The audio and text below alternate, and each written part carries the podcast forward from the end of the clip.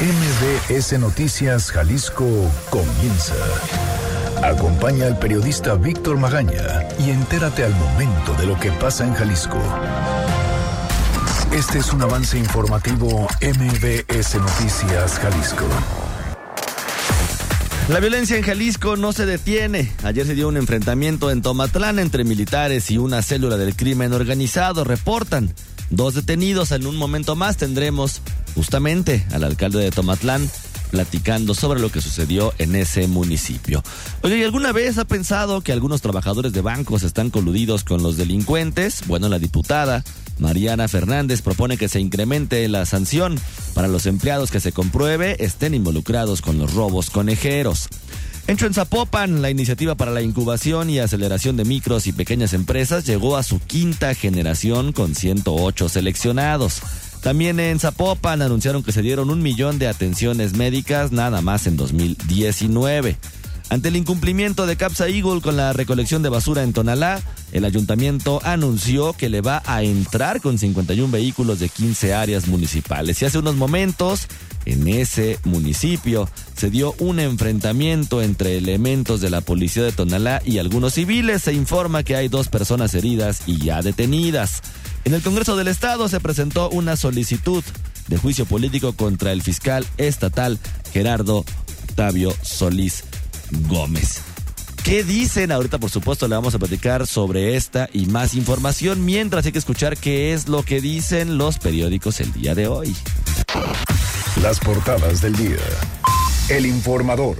Jalisco rompe su tasa histórica de homicidios. La entidad cerró en la posición 13 a nivel nacional en el último año del gobierno de Aristóteles. En el primero de Alfaro terminó en la 11. El diario NTR. Agua solo para grandes del agro. Las rentables berries que son dueñas de Jalisco.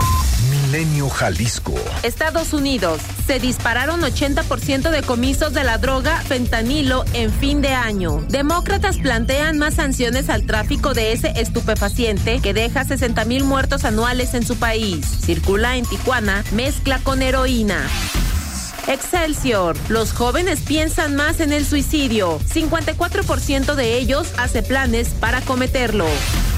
El financiero. Estabilizan en 2019 la producción de crudo. Entre enero y diciembre fue de 1.678.000 barriles diarios.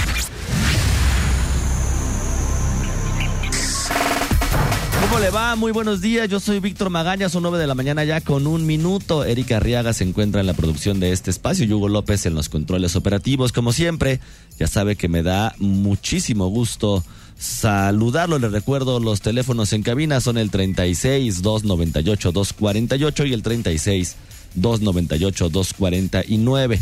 Las redes sociales, arroba MBS Jalisco en Twitter, MBS Noticias Jalisco en Facebook, ya también a través de nuestro Facebook Live y además nuestro canal en Telegram, Víctor Magaña, guion medio MBS. Oiga, el día de hoy estoy regalando tres pases dobles para asistir este próximo 31 de enero a las 8.30 de la noche allá en el Teatro Galerías a disfrutar de los monólogos de la vagina. ¿Qué es lo que tiene que hacer? Ya sabe, nada más comunicarse con nosotros, dejarnos su nombre completo, un correo electrónico o un número telefónico y automáticamente estará participando en esta dinámica. Oiga, ¿qué le parece si comenzamos?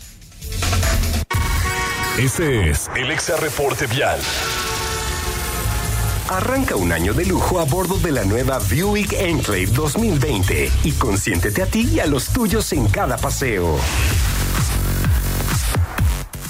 ¿Cómo amanece la ciudad el día de hoy? No hay nadie mejor para platicarnos que Ivette Sánchez. Ivette, ¿cómo estás? Buenos días.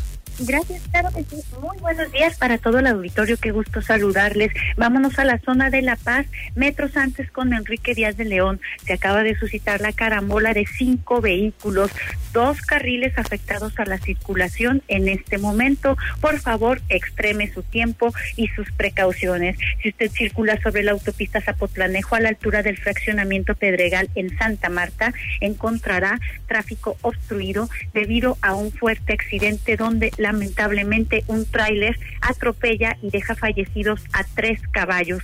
En este momento se realizan las labores de levantamiento de los equinos. Por favor, ceda el paso a unidades de emergencia. Tráfico intenso sobre siete colinas y circunvalación debido a un choque en el punto. Además, la circulación a la altura de Periférico Sur y Colón se ve bastante afectada. El tráfico es en ambos sentidos. En este momento se nos reporta otro choque en el cruce de Bandera Nacional y Ávila Camacho. Lamentablemente un motociclista además fue atropellado en este punto. Es la información del reporte. Regresamos con ustedes.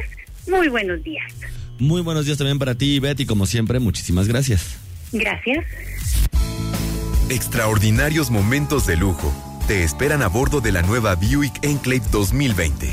Llévate una Buick Enclave con bono de 80 mil pesos y consiéntete con 32 mil puntos Premier. Válido del 3 al 31 de enero de 2020. Términos y condiciones en Buick.mx. El Exa Reporte Vial es presentado por. Llévate la nueva Buick Enclave 2020 con bono de 80 mil pesos y consiéntete con 32 mil puntos Premier. Visita tu distribuidor autorizado Buick. Seguridad. En una balacera entre civiles en el Loreto Méndez y Malecón en la colonia Insurgentes en Tonalá, un comandante de la policía municipal intervino en la detención de dos agresores. Ambos están lesionados. El hecho se reportó a las 6.45 de la mañana en el punto. El policía vio a los civiles disparando y al notarlo, uno disparó contra el mando policial. En el intercambio de disparos, los detenidos recibieron impactos de bala en el abdomen y pecho y fueron trasladados a una cruz verde. El comandante resultó ileso. En la escena ya se están recuperando, o se recuperaron, mejor dicho, casquillos calibre 380. Congreso. Y propone el PRI un aumento de sanciones para empleados de bancos relacionados con robos conejeros. Fátima Aguilar, ¿cómo estás? Buenos días. Buenos días, Víctor. Saludos para ti y para el auditorio. Bueno, luego de que en varias ocasiones se ha presumido eh, la complicidad de trabajadores de bancos en los robos conejeros que han ocurrido en el área metropolitana de Guadalajara, pues la diputada del PRI, Mariana Fernández Ramírez, propuso endurecer las sanciones en contra de quienes se compruebe su participación. Eh, de acuerdo con la propuesta, el aumento de las sanciones sería gradual y se determinaría por el monto de lo robado. Escuchemos lo que comentaba la diputada de considerar como un delito calificado el delito de robo cuando alguna persona que trabaja en un establecimiento bancario, en oficinas recaudadoras estatales o municipales o en otras cuya función esté relacionada como las casas de empeño, las casas de banco, cuando sus funciones estén relacionadas con manejo y distribución de dinero y proporcionen información de retiros en efectivos que se hayan robado a cuentavientes. Son reformas que van en el tema de la penalidad, depende el monto de los robados. Eh, bueno, la información que le proporcionó la Fiscalía Estatal a la diputada confirmó la ocurrencia de 50 robos conejeros de enero a noviembre de 2019, esto sin contar todavía el mes de diciembre donde este delito se dispara.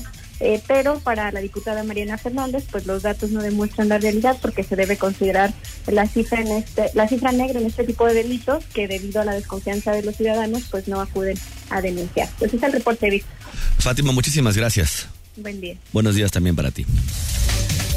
Ok, por desistirse de la acción penal en el juicio que se sigue por un presunto fraude de 1.500 millones de pesos dentro de la familia Servín, Daniel Fonseca Nuño, abogado de Carlos Servín, acudió al Congreso del Estado a presentar una solicitud de juicio político en contra del fiscal estatal Gerardo Octavio Solís Gómez.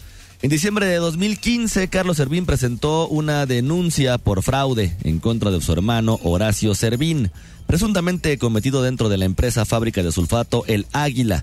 Según el defensor del denunciante, el 10 de enero de este año el fiscal avaló desistimientos pese a que no estaba en sus atribuciones que derivaron en la liberación del acusado. Esto porque de acuerdo con Fonseca Nuño, Marco del Toro, abogado de Horacio, es allegado del fiscal. Escuchemos. Eh, no obstante, sin haber ninguna prueba de descargo y al haber acreditado el cuerpo del delito indebidamente, eh, se presentó un desistimiento de la acción penal eh, sugerido por el Ministerio Público Escrita y confirmado por el fiscal general, sin facultades, como lo repito. Eh, la ley orgánica de la Fiscalía del Estado de Jalisco es muy clara, nos dice que quién, quién tiene facultades para el desistimiento de, la acción penal. Creo que es muy evidente el actuar del fiscal que fue totalmente parcializado, apoyando a Marco Antonio del Toro Carazo en todo momento, amigo íntimo de él. En el Congreso del Estado se entregaron como prueba copias certificadas de dichos desistimientos. El abogado solicitó imparcialidad en este asunto ante la mayoría de diputados de Movimiento Ciudadano durante esta legislatura, el mismo partido de la administración a la que pertenece el fiscal. A las 9 de la mañana con 7 minutos. Vamos a hacer una pausa. Le recuerdo, estamos regalando pases dobles para asistir este próximo 31 de enero a las 8.30 de la noche ahí al Teatro Galerías a disfrutar de los monólogos de la vagina. Lo que tiene que hacer, muy sencillo, comuníquese con nosotros al 36 298 248 o al 36 298 249. Escríbanos en las redes sociales arroba MBS Jalisco en Twitter, MBS Noticias Jalisco en Facebook o también hágalo a través de nuestro canal en Telegram. Víctor Magaña, guion medio MBS. Nos deja su nombre completo, un correo electrónico o un número telefónico y automáticamente estará participando en esta dinámica. Vamos a ir a una pausa regresando el ayuntamiento de Tonalá le va a tener que entrar a la recolección de basura ante el incumplimiento de la empresa Capsa Eagle. Ahorita le cuento. Víctor Magaña está en XFM 101.1. Regresamos. Síguenos en nuestras redes sociales. MBS Jalisco en Twitter. MBS Noticias en Facebook. La ciudad son 9 de la mañana ya con 14 minutos. Con 51 vehículos de 15 áreas municipales. El Ayuntamiento de Tonalá entrará a partir de hoy a subsanar los incumplimientos de Capsa Eagle en la recolección de basura desde hace seis meses, pero que se han agudizado durante diciembre y enero. Imagínese nada más, con hasta 28 días de retraso en varias colonias del municipio. 28 días de retraso. Imagínese qué haría usted con lo que acumula en prácticamente un mes de basura en su casa y que no pase pues por ahí los recolectores. El presidente municipal Juan Antonio González Mora informó que luego de sostener una reunión con la empresa, le requirieron hacer una reestructura de las rutas para hacer más eficiente la recolección, contar con un parque vehicular en buenas condiciones y con mayor capacidad, peticiones a las cuales CAPSA se comprometió a cumplir la primera semana de marzo. González Mora aseveró que la decisión de rescindir la concesión se tomará después de ese plazo, pero mientras tanto, le van a seguir pagando a la empresa los 7 millones de pesos mensuales por el servicio y el municipio va a realizar una labor que le toca a CAPSA para documentar el incumplimiento. Hay que escuchar cómo lo dijo. Bueno, nosotros no hemos incumplido el acuerdo que tenemos con ellos de pagar puntualmente. Entonces nosotros no queremos incumplir, ser el factor de quiebre para que ellos al rato tengan una oportunidad jurídica para reclamarnos. Nosotros ya estamos en el análisis precisamente y en documentar ese incumplimiento para que a partir de los primeros días de marzo, ya con una ruta específica que tenemos que analizar, que ya lo está analizando la síndica y revisando los documentos de la concesión, tomar una decisión en específico. Según el alcalde, el retraso de la recolección se debe a que CAPSA tiene un déficit de cuatro camiones diarios en las rutas que realiza y aunque recientemente incorporó dos vehículos más, no ha sido suficiente. Pero sí reciben los siete milloncitos mensuales. En marzo, cuando se vence el plazo dado a la empresa, el municipio va a definir si revoca la concesión o la mantiene, pero añade una más para subsanar el déficit y hace un reajuste en los pagos mensuales. La concesión con CAPSA vence en 2025 y en caso de decidir culminarla, se buscará llegar a acuerdos para que esto no genere pagos adicionales al municipio. Y hecho en Zapopan llega su quinta generación en incubación de micro y pequeñas empresas. ¿De qué se trata, Adrián Montiel? Buenos días. Buenos días, Víctor. También para el auditorio.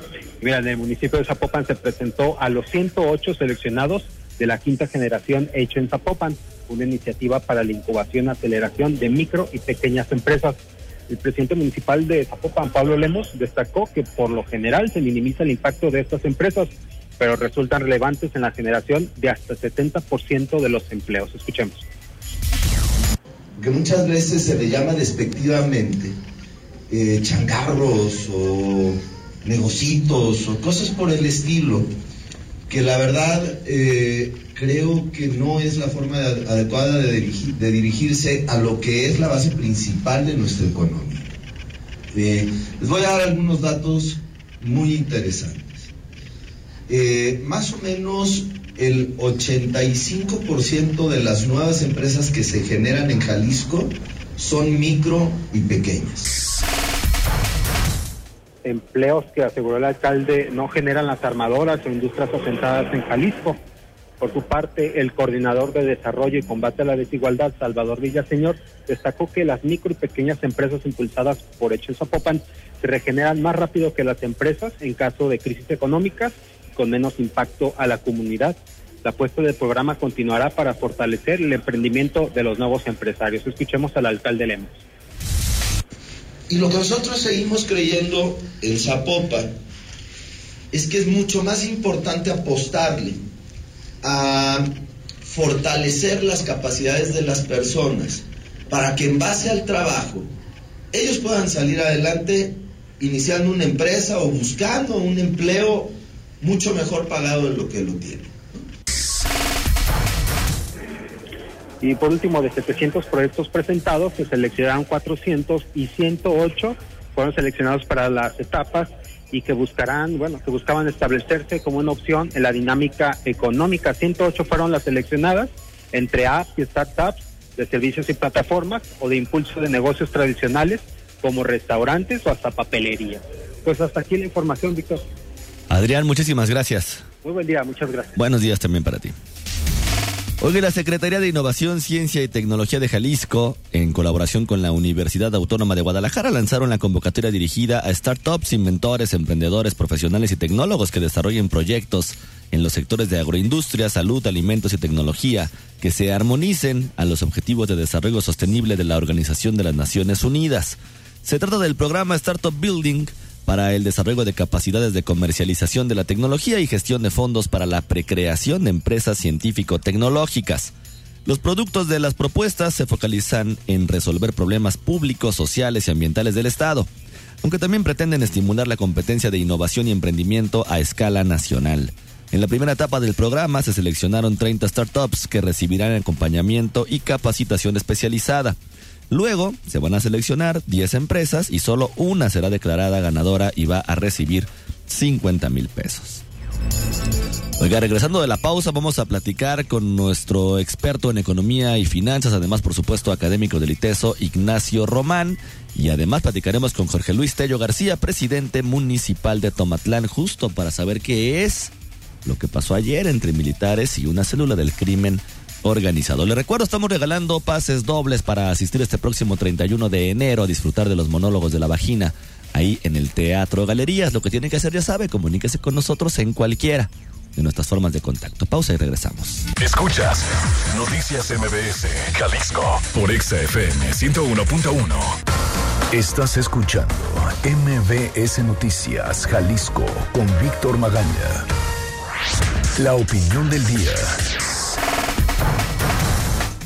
9 de la mañana con 24 minutos. Regresamos a cabina de MBS Noticias Jalisco. Oiga, pues hay un tema que sin duda nos preocupa a todos, pero cómo viene y es justo la tasa de desocupación. Ignacio Román, ¿cómo estás? Buenos días. ¿Qué tal, Víctor? Muy buenos días. Pues sí, acaba de reportar justamente la Secretaría del Trabajo junto con el INEGI a partir de la encuesta nacional de ocupación y empleo los resultados, los últimos resultados que tenemos de desocupación en México. Y curiosamente estamos teniendo prácticamente un récord de desocupación a la baja donde estamos teniendo ahora una tasa del 3.1%. Uno dice, bueno, ¿cómo es posible que se haya reducido cuando tenemos un país con crecimiento cero? En otras palabras, si no se produce más, no se demanda más, si no se demanda más, no se contrata más. Entonces, ¿cómo es eh, posible que haya menos trabajadores que se tengan que estar dedicando a buscar empleo? Y sin embargo, la cifra es real. ¿Cómo puede ocurrir esto? En primer lugar, hay que considerar que la población económicamente activa, los trabajadores en activo, incluyendo a los desocupados, no es una cifra estable, es una cifra que todo el tiempo está modificándose. En otras palabras, puede haber generación de empleo y al mismo tiempo puede haber aumento de la desocupación o al revés, puede haber una reducción de empleo y al mismo tiempo una reducción de la desocupación. ¿Cómo puede lograrse eso? ¿Cómo se da esto? Bueno, a partir de gente que salga propiamente de la actividad económica o que simplemente no se integre. ¿Y esto por qué no se integra si se necesita pues tener trabajo y dinero? Bueno, hay varias explicaciones que se pueden dar al respecto. En primer lugar, fuentes de ingreso no laboral.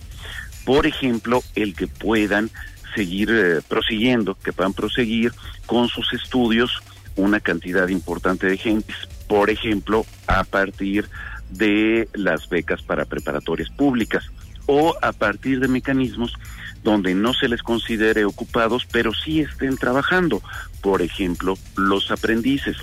Otra posibilidad puede estar en el hecho de que en los empleos de muy bajos salarios resulte que sea más redituable para un hogar, para una persona, quedarse en su casa, por ejemplo, cuidando familiares, o atendiendo necesidades del hogar, es más protegiéndola frente a robos, sobre todo en zonas muy alejadas y muy desprotegidas, que estarse yendo a trabajar y dedicarle 20, 30% de todo su salario simplemente a los camiones para ir y regresar del trabajo.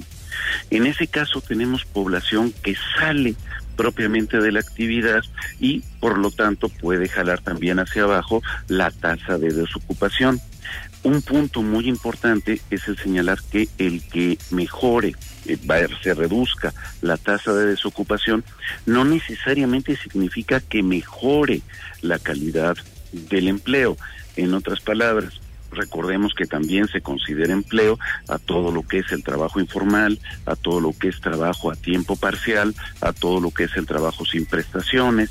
Y entonces el problema fundamental de la ocupación en México, a diferencia de los países ricos, no está tanto en la tasa de desocupación, sino en las condiciones de ocupación. Muchas gracias. Ignacio Román, muchísimas gracias y nos escuchamos la próxima semana. Un abrazo. Igualmente también para ti. Hasta luego. La entrevista. Oiga, ya le platicábamos justo al inicio del programa el día de ayer se registró un enfrentamiento entre militares y una célula del crimen organizado en una brecha allá del municipio de Tomatlán. Al parecer hay dos personas detenidas. Tengo en la línea telefónica al presidente municipal de ese municipio de Tomatlán, Jorge Luis Tello García, justamente para platicar sobre esta situación. Alcalde, ¿cómo está? Buenos días. Muy buenos días, Víctor. Oiga, ¿qué fue? todo el auditorio. ¿Qué fue lo que sucedió ayer? allá en Tomatlán? Bien, ayer, según el informe que tenemos aquí de la 21 Cine, eh, se recibió una llamada de personas armadas a la altura del crucero este del Gargantillo y este bueno pues ahí se dieron se dieron este cita los militares y este no hubo tal enfrentamiento lo que hubo fue una persecución una persecución y hubo muchos disparos al aire para que se detuvieran les poncharon los vehículos, tres vehículos se aseguraron, se aseguraron tres personas, se aseguró un arma larga, un R-15 o un cuerno de chivo, y este y una persona salió lesionada en un hombro de los Oiga, alcalde, pero las personas. Entonces, si hubo un enfrentamiento, ¿alguna persona lesionada o fue una bala perdida? No, no, este, pues le dispararon, le dispararon al, al vehículo y este, y pues este, también hubo por ahí algún disparo y le pues le tocó al muchacho en un hombro. Uno de los que iban ahí, este, pues no se querían detener, yo creo, no sé. Algo de eso. Lo que nos informan es eso, que se dio la persecución y sobre todo porque este era necesario asegurarlos porque traían armas exclusivas del ejército. ¿Se sabe, alcalde, si pertenece a algún grupo delictivo, al, algún cartel en específico, alguna célula criminal? No nos dieron esa información. La Sedena solo nos informa que iban por la 200 este, y a la altura del Tequesquite se desviaron, tomaron una brecha, ellos siguieron, pero ellos llevaban varios vehículos y bueno, les, por ahí les, pues, les pusieron otros vehículos y les les, este, les atajaron para, para poderlos aprender. ¿Hay Guardia Nacional, alcalde, ahí con usted? Eh, no, está en Puerto Vallarta, pero tenemos aquí un destacamento de La Serena, la 21 Cine, Compañía de Infantería No Encuadrada, es la que se encuentra aquí en la cabecera municipal y tenemos un destacamento de la Marina en, en una localidad que se llama Cruz de Loreto. Cruz de Loreto. Y se existe otro destacamento de la Marina en el municipio de La Huerta, a la altura de Punta Pérula. Alcalde, ¿y ¿cómo andan policías? ¿Cuántos tiene? Policías somos 65. ¿Suficientes o considera que le no, faltan? No, pues imagínese, este, según el INEGI tenemos el municipio más extenso ya de... Anteriormente nos decían que teníamos 2.650 kilómetros cuadrados. Según la nueva medición, hoy tenemos 3.450. Entonces, este, bueno, es lo que dice el INEGI. Entonces somos el municipio más extenso de todo el estado de Jalisco. Somos de, de- en extensión, somos como dos DF en extensión. En población somos pocos, somos 35.800 habitantes. Pero imagínense, pues tenemos para cubrir toda la extensión. Aquí el problema es que la población está muy dispersa. Bueno, por Más o menos comunidades de, de regularcitas tenemos 108. Oiga, pero imagínese 60 y 65 policías para cubrir 3.450 kilómetros cuadrados. 3.405, Así es. Complicado la tiene, alcalde. Sí, y, y, pues y tomemos en cuenta que, que los policías este no son 24 por 24. ¿A qué nos da esto? Que son 30 policías los que están nada más en activo, descansan y entran otros 30. O sea, la mitad es la que está trabajando por día. Sí, es que así es en todos lados, porque trabajan este, 24, Sí, horas. y 24 de trabajo por 24 de Sí, descanso. y pues está es- está complicado, aunque decirle pues que, que esos son temas de, de- de- del orden federal, pues. Entonces, este, porque Claro, pero, pero luego también, alcalde, perdón que lo interrumpa, luego se presta como este este discurso, o sea, independientemente y usted lo sabe, usted lo sabe muy bien, a nosotros como pobladores, pues al final ni siquiera podemos entender o no queremos entender o no nos interesa entender qué le corresponde a lo municipal, a lo estatal y a lo federal. Al final de cuentas el delito nos ataca directamente a nosotros. definitivamente. Entonces, Sí, mire, aquí, aquí en este caso, este, pues eh, tenemos el, destac- el destacamento de, tenemos el destacamento de la Sedena, pues prácticamente está aquí en la cabecera. Entonces ellos siempre, ellos siempre traen, este, pues bastantes, bastantes, este, eh, personas ahí trabajando. Entonces eh, tenemos también, como le decía, tenemos la marina en la playa. Entonces, en, en el caso de estos, estamos, pues estamos aquí a ¿qué? en una distancia de 1500 metros de con ellos, entonces inmediatamente ellos nos apoyan. Pues ahí Oiga. tenemos este ahorita en activo, yo creo que eh, normalmente traen 200, 300 personas, ahorita no sé cuántas tengan. Ya. Ellos Bueno, pues, ahí. afortunadamente tiene también ahí por ahí el apoyo de los del ejército y de la marina. Sí, sí, sí, mire, este, en ese, en ese sentido, este, estamos, es- estamos muy bien porque no todos los municipios tienen, tienen la fortuna de tener una base, ¿no? Entonces nosotros sí tenemos una base con bastantes elementos. Oiga, y policía estatal, fiscalía regional, ¿cómo les sí, va sí, allá? sí, policía investigadora, sí, te- sí tenemos aquí. Oiga, ¿Cómo está el tema de la situación en cuanto a la incidencia delictiva, alcalde, al tema de desapariciones, al tema de homicidios, al tema, vamos, de los delitos federales, si usted lo quiere poner en esos términos, allá en la región de Tomatlán? ¿Cómo, Pues cómo- mire, cómo le dice, este, qué le dicen a los hace- habitantes? Hace dos años tuvimos una, tuvimos muchos problemas, este, hace dos años, si recuerda, este, hubo muchos problemas, este, y pues ya teníamos tiempo que no, que no, que no teníamos este tipo de, de, de situación. Y bueno, la semana pasada quemaron una casa, este, en, la localidad de Puentecillas, por ahí le, hicieron disparos, quemaron la casa. A una persona que llegó, era como era tienda casa, son comunidades chiquitas, y llegó una persona a comprar refresco, por ahí lo hincaron, le poncharon el carro, le dieron unos balazos al carro, a la señora que estaba en la casa, la dejaron ir con dos niñas, pero el susto, le quemaron la tiendita, le pusieron los balazos a la tiendita, y bueno, entonces ese fue un hecho que, se, que suce- sucedió la semana pasada. Un muerto y una casa quemada en el mismo hecho. No, no, no, no, no lo mataron al señor. Ah, nomás lo arrodillaron ahí. Nomás lo arrodillaron. Nomás Ok. lo arrodillaron, pero le poncharon el carro, le dieron unos balazos a su carro. no Mm, le hicieron nada, pero el susto, Claro. imagínese. No, y aparte la casa. susto, pues, ¿eh? Y la casa quemada. Y la casa quemada, que no era de él, era de la señora. Y la señora que la dejaron, la- no le hicieron nada, pero también el susto eh, vino con sus dos niñas a Tomatlán. Estamos hablando que esa comunidad está a 15 kilómetros de aquí. A nada. Sí, sí, sí, a 14 kilómetros, para ser exacto. pues. Entonces, este, bueno, pues el susto, ¿no? Y ayer, este, ese otro, ese otro incidente que tuvimos, personas armadas y bueno, afortunadamente tenemos, le digo, la, la, la respuesta muy rápida aquí de Sedena E inmediatamente están en coordinación con la Guardia Nacional, están en coordinación con la Policía Investigadora y se dieron rápidamente, detuvieron a esas personas. No no tengo los datos de quienes sean, ni mucho Oiga, menos. menores de edad, entre ellos, me decía un, un jovencito. No, no, que yo sepa, no. Desconozco, ¿eh? no me di porque no me dieron datos. Ah, No, no me dieron datos de quiénes son, nomás que hay tres detenidos, eso, ese informe nos pasaron ayer Ah, este, las fuerzas federales. Tres detenidos, tres vehículos detenidos, un arma larga este, confiscada y un muchacho herido en un hombro. Un muy no sabemos la edad del muchacho. No, no, eh, creo que el según lo último que supimos, ya extraoficialmente por las vías, este, por, por los medios, por las redes, que lo habían llevado este, a, Puerto Vallarta y le estaba, este, pues que estaba fuera de peligro y todo el muchacho. Pero sí lo tienen asegurado la Guardia Nacional. Oiga, alcalde, una última pregunta, no le quiero quitar más el tiempo. ¿Cuánto gana un policía de Tomatlán mensual? Gana cuatro mil, cuatro mil setecientos, algo así.